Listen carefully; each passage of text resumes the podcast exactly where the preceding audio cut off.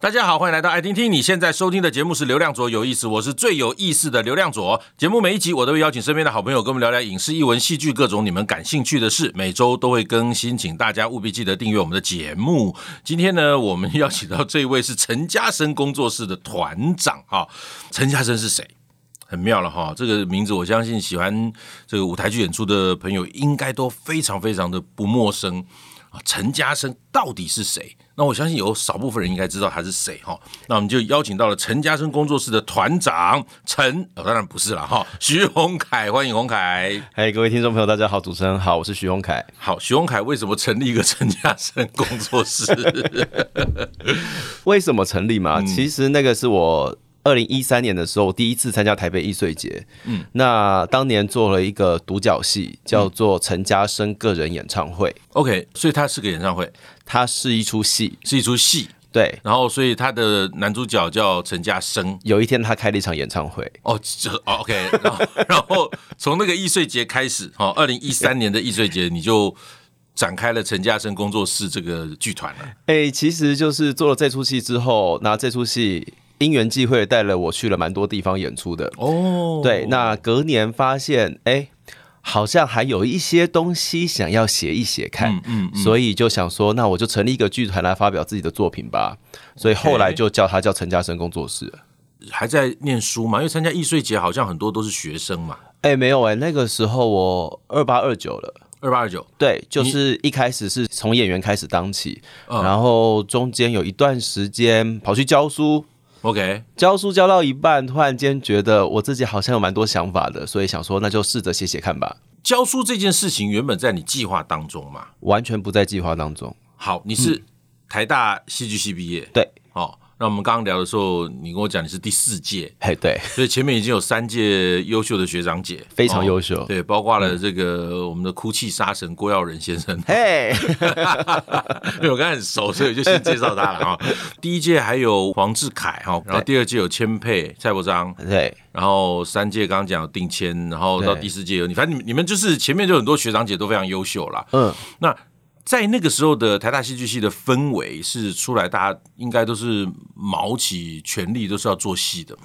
呃，那个时候比较呃努力的在呃有限的资源里面找到自己想要做的事情，就是戏还是做戏吧。呃，其实当时毕业之后，呃，留在剧场的人相对来说没那么多。呃，这跟北艺大是一样，对，对，只有在三分之一左右会留下来。对，嗯、那在这个过程里面，大家就会开始找自己的可以发展的路线。嗯、那尤其是那时候戏剧系刚开始的时候，其实，哎，在业界里面认识我们的人非常少，我们几乎是空降来到剧场界的。嗯嗯，那我们就必须要更努力，才有办法被大家看见，这样子。OK。好，那一三年你已经二十八、二十九，然后中间你说你去当过老师，不在你的选项当中，嗯，所以去当老师的原因是什么？温饱。最原始的理由当然求温饱，但是其实对我来说，哎、欸，分享戏剧这件事情是一个我觉得自己还蛮擅长的事情。OK，对，所以那个时候去试教了之后，发现哎、欸，这件事情好像还蛮有趣的，还蛮好玩的，对、嗯嗯欸，所以就直接哎。欸先去学校教一阵子，这样子。好，那后来出来，当然你有很多想法，想开始做。所以在二零一三年陈嘉生个人演唱会这出戏，对，是一个开始。对，然后后续就变成了剧团的名字，对，陈嘉生工作室。对，好，到成立剧团的时候，那时候你的心态是什么？就是说，为什么要想要成立剧团？而且易碎节在二零一三年的时候，跟现在二零二三年的状况，这十年之间。差别大不大？因为我以前对易碎节的印象有很多稀奇古怪的演出，对。可是现在的易碎节好像更多的是比较潮流式的年轻人喜欢的概念型演出，嗯，maybe 是我看的太少了，嗯。然后所以我我想问一下，就是这十年之间的落差到底有没有存在？落差吗？嗯，呃，对我来说，因为其实这两年我刚刚好也有在呃做易碎节的开幕活动，嗯哼，哎，就是一种。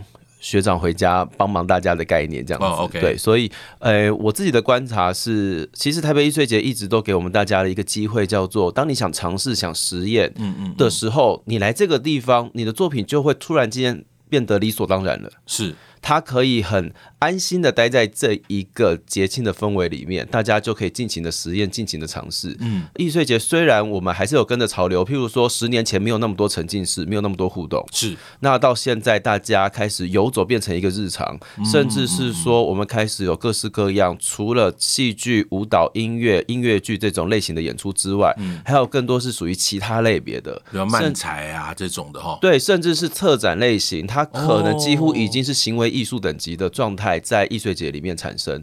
那对我们来说，这个也是一种可以看到现代的创作者他们是怎么样看待这个环境，跟看待他们沟通的工具。哦，所以呃，更多样化了。我觉得更多样化。哦、OK OK，、嗯、那蛮好的，因为我一直在鼓励我们系上同学参加易碎节啦。哦、呃，因为他们都很想做戏，可是你说在学校做戏，感觉就有一点点。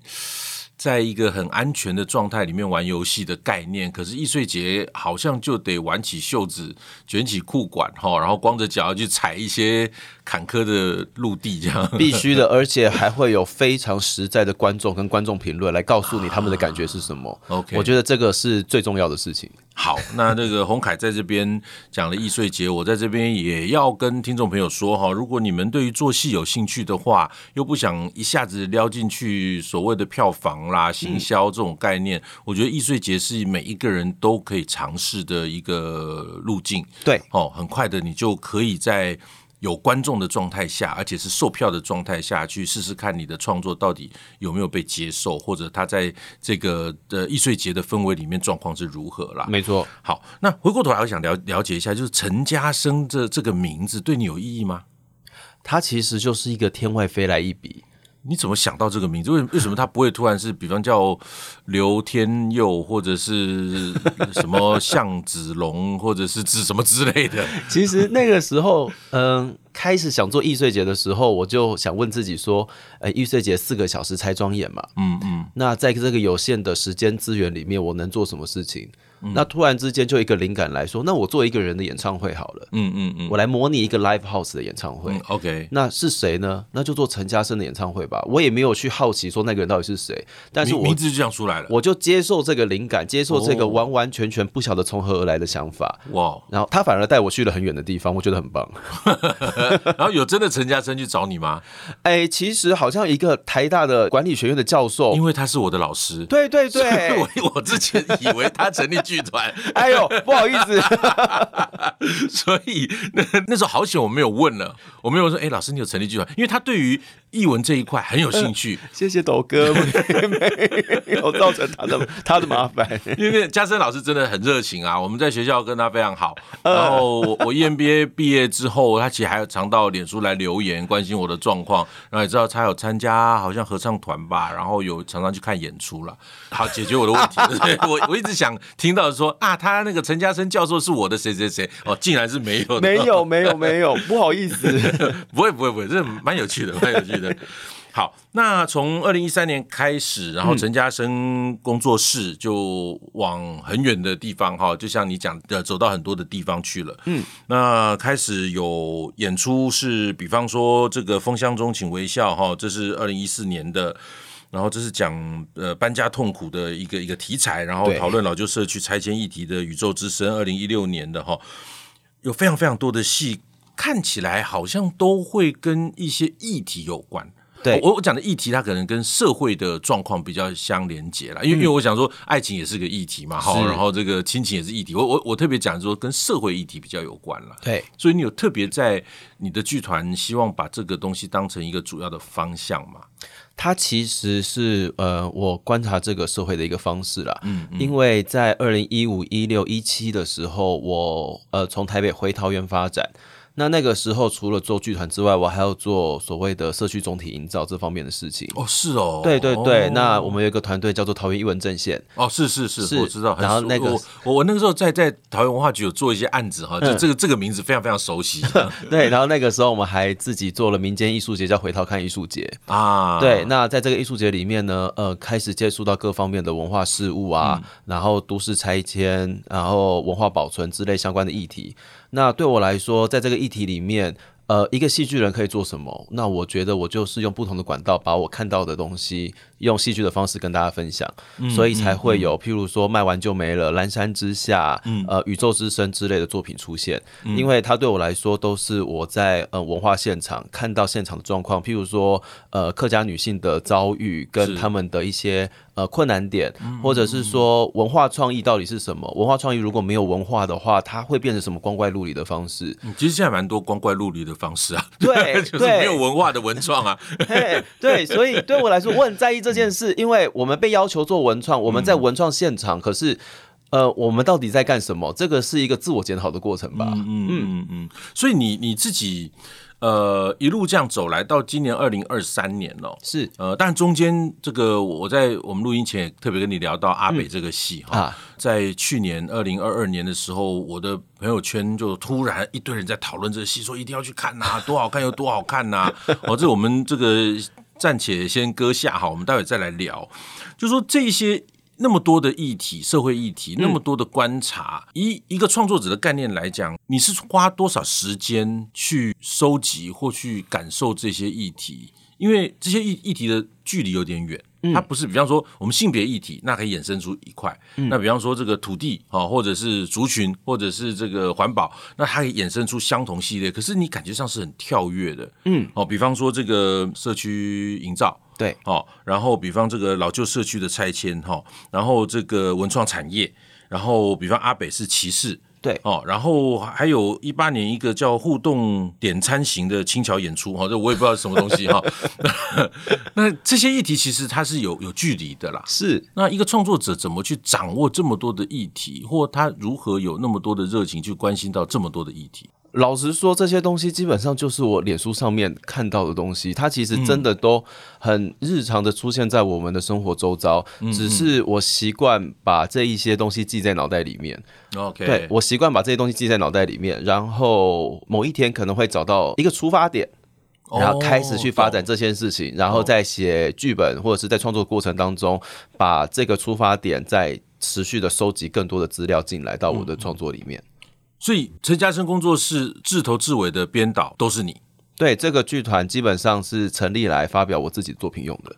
那演员的人数，哈、嗯，大概一一出戏会有几个人？我从两个人开始，两个人、三个人、六个人、八个人，到最近的作品场上会有十个人。哦，到十个人啦。对，哇，那已经是一个嗯规模不小的演出了。是。OK，然后在在你刚刚也讲到客家女性，然后讲到这个、嗯、哦，当然二零二零年还有一个陈嘉生二人演唱会，对，我的个人变成二人哈，对，所以他又又开始另外一个陈嘉生的演唱会。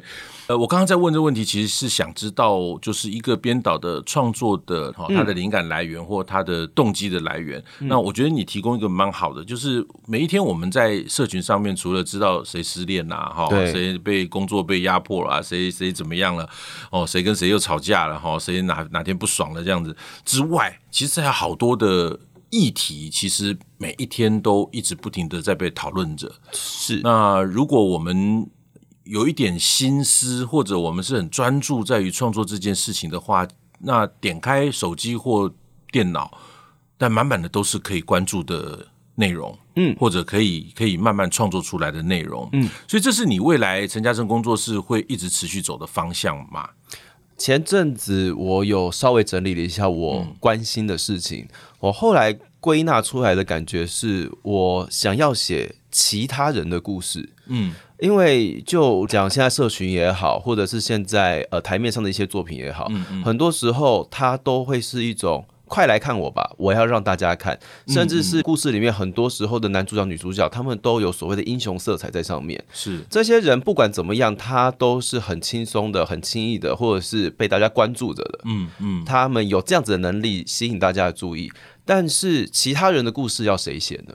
啊、oh，OK，对其他人的故事，譬如说阿北，我们在看到所谓的同志爱情故事的时候，嗯、我们常常看到他们呃生活当中的一些困苦，是但是其实在一个被歧视的群体里面，还是有所谓的主流跟非主流的差别。嗯嗯嗯，嗯嗯这个非主流的人谁要写？但是他们的故事应该也很值得讲吧，或者是他们的心理状态应该也是一个虽然没有那么容易的被推出来，但我们应该还是有方法去切入，让大家知道他们在想些什么，或者是我们可以用什么方式去关心他们。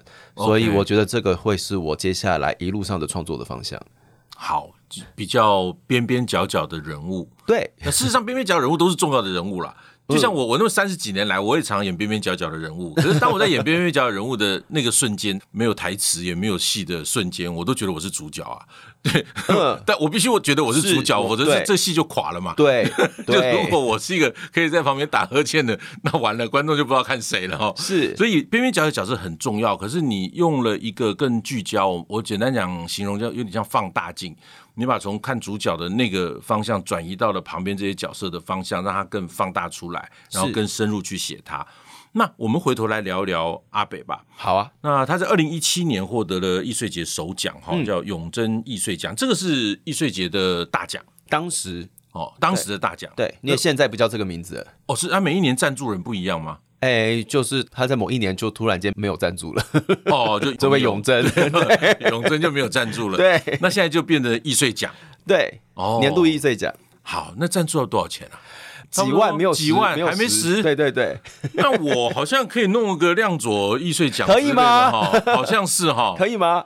我觉得好像蛮可以的。是，好，那有没有？我先讲这这我讲不负责任的话哈，但是我我是突然灵机一动，我觉得如果不用那么多钱的话，为什么大家不来贡献一下嘞？如果有亮佐艺穗奖的话，就太美好了。好像，好好，我我在这边先讲啊，这是不负责任的发言哈，但我会慎重的考虑哈。哪一天我真的接了 case 哈，我觉得嗯，好像要回馈一点给剧场。好，我觉得可以是个亮佐一水奖。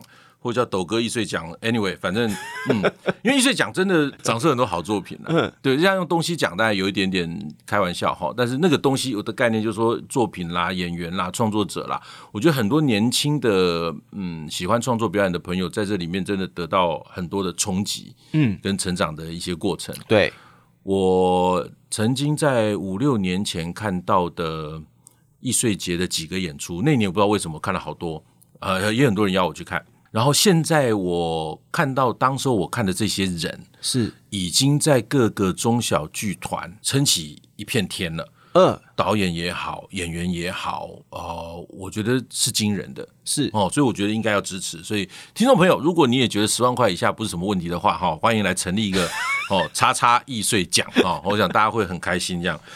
好，那我们来聊阿北哈，是。呃，在介绍里面我看到说是你刻意塑造了一对外形一点都不亮眼，然后一点都不符合腐女口味的男男恋爱故事。那因为我们讲 BL 作品都是一些很花美的梦幻，呃，梦幻的男生嘛，哈。对，那你你想谈的是什么？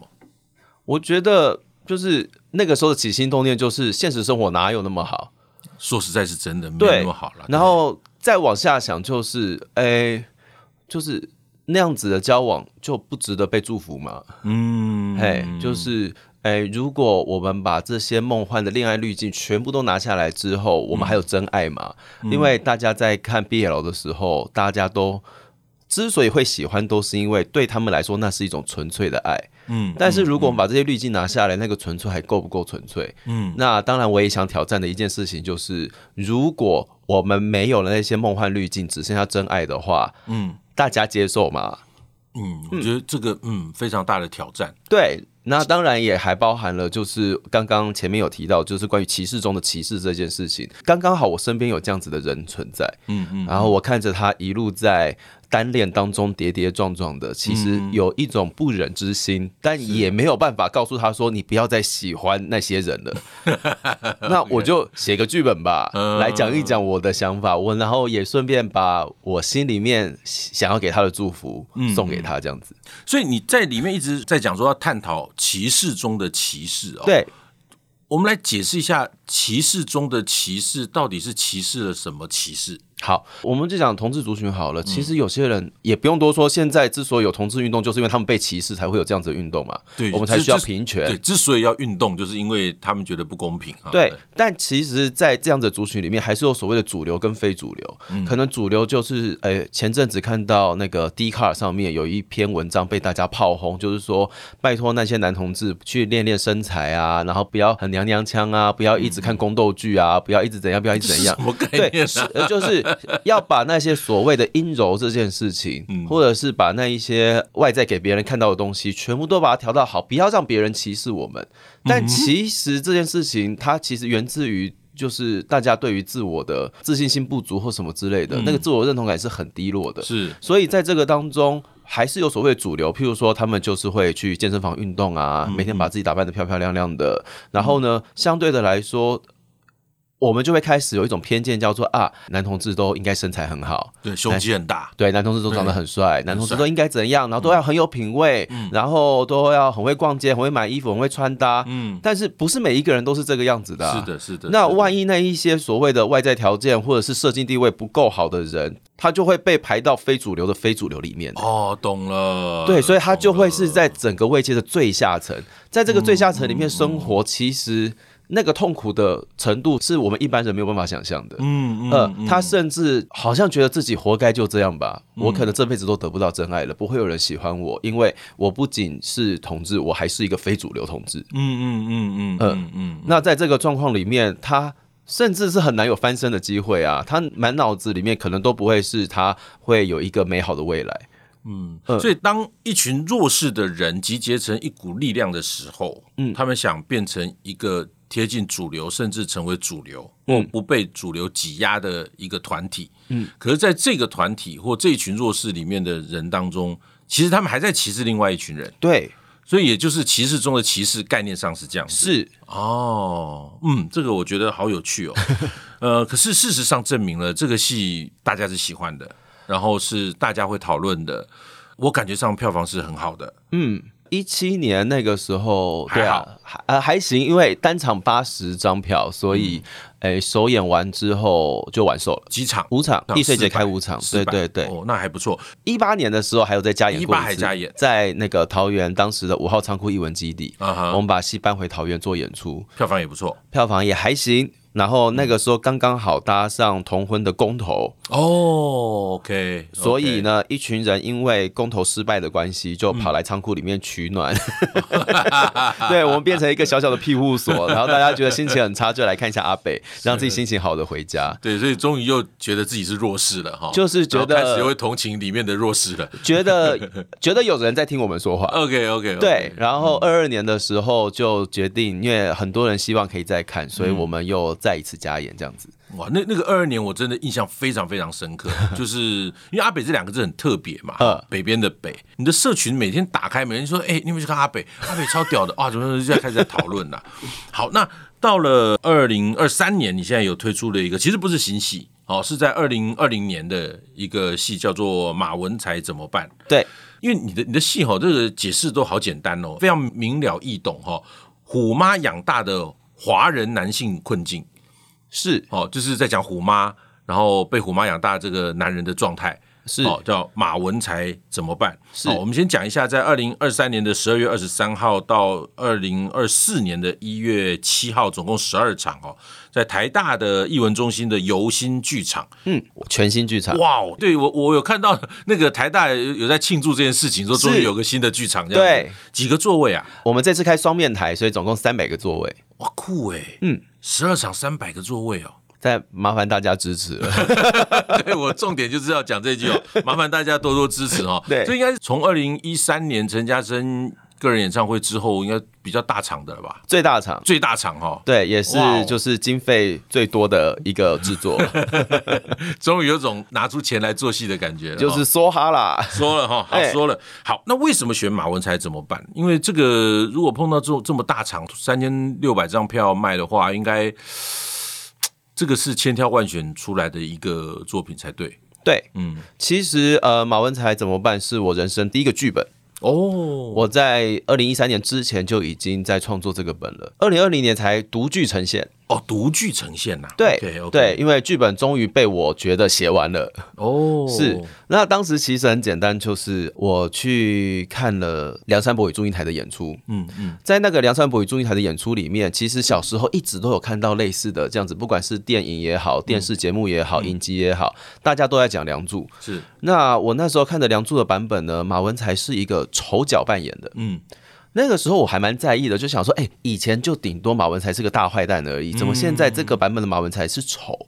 啊哈，就觉得很有趣，心里一直挂记着。所以呢，当年我就是回家想尽办法找资源，找到了邵氏电影，也就是现在六十周年的那个《梁山伯与祝英台》啊，就是宁波乐地版的，对对对对，找到那个电影版，看完之后赫然发现一件很有趣的事情，就其实马文才这个人没有出现过。嗯，OK，对，他没有出现诶，他就只藏在那个角色的两句台词里面而已。嗯嗯嗯，可是打从小开始，我就知道马文才是一个坏人，嗯，是一个花花公子，他是纨绔子弟这样子，很像陈世美就是一个负心汉，就是一个这样子存在的印象。嗯，但是当我长大了之后回头看，发现马文才根本不存在的时候，我就觉得也太惨了吧。嗯，这个人。整个电影里面没有出现过，但当然会有一些大哥大姐说，其实蒋光超演的那个就是马文才，但是 其实其实后面的演员表里面没有他，我就当做他不存在，我就觉得太可怜了，就是一个没有被出现过的人，他什么决定也都没有做，他就被大家说是坏人。OK，那那个电影没有马文才，没有马文才，所以我就想说，如果我们错怪他了呢？嗯因为讲那两句话的人，一个是祝英台，一个是迎新呐。嗯嗯嗯嗯。那小姐就不想嫁，我要怎么样说马文才真的很好，拜托你嫁他。嗯嗯。如果他是被栽赃的呢？我就开始想这件事情，然后想着想着想着，我就突然间想到，哎，对，梁山伯与跟祝英台两个人蝶恋双飞，飞到天堂去了，地上的人怎么办？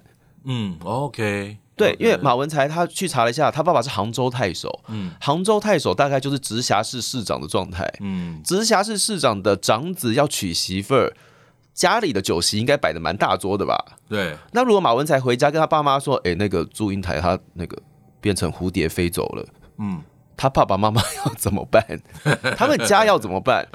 迎新跑回家跟祝夫人祝员外说：“小姐变成蝴蝶飞走了，坟墓自己裂开，她跳进去。”嗯，祝员外跟祝夫人会怎么想？嗯，这件事情听起来不得了哎。是，如果我是祝员外跟祝夫人的话，我应该会去马家寻仇吧。嗯，我女儿好好的八人大轿坐到你家去，突然间就死了，这是怎么一回事？嗯，马文才身为一个中间者，然后媒妁之言，父母之命。嗯，如果他什么决定都没有做呢？他就这样子突然之间变成一个臭名万世的大坏人，这个人会不会有点惨呢？嗯，所以想到了这么多前面的这一些小想法之后，我就想说，那我来写个马文才怎么办吧？那重点跟虎妈有什么关系啊？这件事情就会开始有那种脑洞般的大联想。嗯嗯，因为当时呃魏晋南北朝嘛，上品无寒门，下品无士族嘛。哇，你这个呃，你现在讲的话，我要稍微脑筋绕一下哈。对，上品无寒门，下也就是说那个时候这个阶级很分阶级分得很清楚，而且是世袭的。嗯，OK。那世袭的话，也就是说，今天我只要出生了，我就注定了我的一生的状态是什么。嗯嗯。那换到现在的状态的话，也就是说，其实如果我是含着金汤匙出生的，嗯。我人生其实可以没有什么目标，哎，嗯，是我甚至可以按照父母帮我决定的人生在前进着。其实是对，对，那不要说含着金汤匙出生，就连我就好了。就是其实我们周遭有非常多人，他可能一路到了大学毕业以前，他都不知道他自己要干什么，反正他就是念书就对了，嗯，我就好好的当个小孩子就可以了。是是，但是到了大学毕业之后。突然之间说你要为你的人生负责，好，对，我要怎么办？或者是说小时候都说不可以谈恋爱，不可以谈恋爱，不能谈恋爱，然后大学毕业之后说你为什么还不结婚？好，对对，我要怎么办？我要怎么办？什么意思？我要怎么办？怎么突然之间变成这个样子了？嗯，那如果是马文才的话，他好像也是这个样子，哎，嗯，他从小到大就是这样子在父母的呵护底下长大，将来是要当官的，嗯，然后突然之间说你为什么要娶祝英台？嗯，我不知道啊。嗯，那你为什么要做这些？你为什么要做这件事情？我不知道。对，他要怎么办？想到了这件事情，我就开始去建立马文才他们家的状态。哦，有可能马文才他们家就是一个这样子的状态，所以我就把所谓华人家庭里面常常会有的一些布局，嗯，譬如说一个很注重外在形象的爸爸，嗯。然后呢，有一个看起来温柔，但是其实非常严苛的妈妈，嗯嗯，然后永远都在嫌自己的小孩不好，永远都觉得别人家小孩比较棒，嗯嗯，嘿，那在这样子的成长环境养大下的马文才，他好像也只能乖乖听话。但是在这乖乖听话的一路上，到最后，不想突然之间有一个人因他而死，嗯，他要出来负全部的责任，嗯，他要怎么负这个责任？哇，嗯，好酷哦，这故事。我想听完之后，我觉得你下一部戏应该叫《陈世美好可怜》。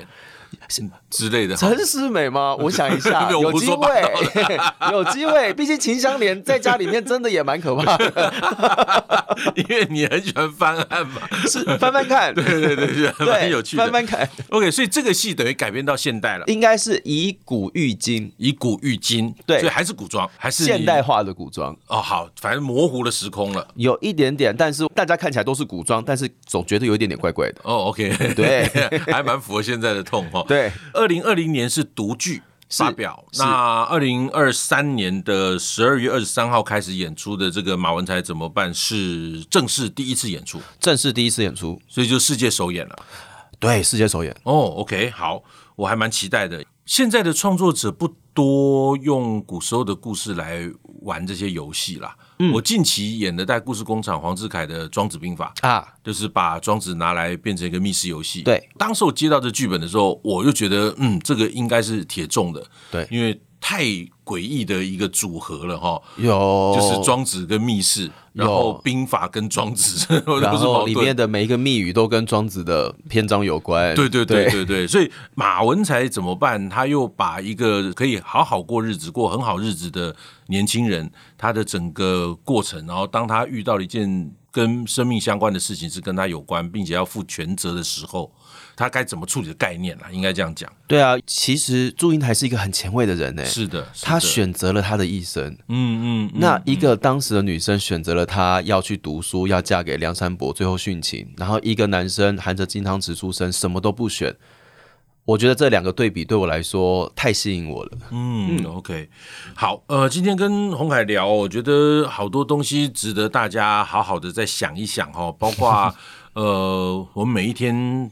打开手机，除了自拍 或者是发现动哈，或者 po 文，或者看别人在那边无微不为的之外哈，其实有些议题，如果它当下让你觉得有一点点刺痛，或者有一点点感觉，或者有一点点温暖，或掉了几滴眼泪，好像都可以变成一个创作的养分啊。嗯，呃，洪凯是这么开始。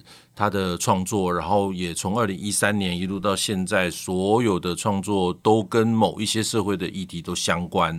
那刚刚我也才了解，他并不是那么钻进这些所谓的社会运动啊或什么议题里面，而是在一些社群上面，他其实对很多事开始有感，然后就会去转换成他创作的作品。那我想这个创作方式也。可以很好的提供给大家做参考。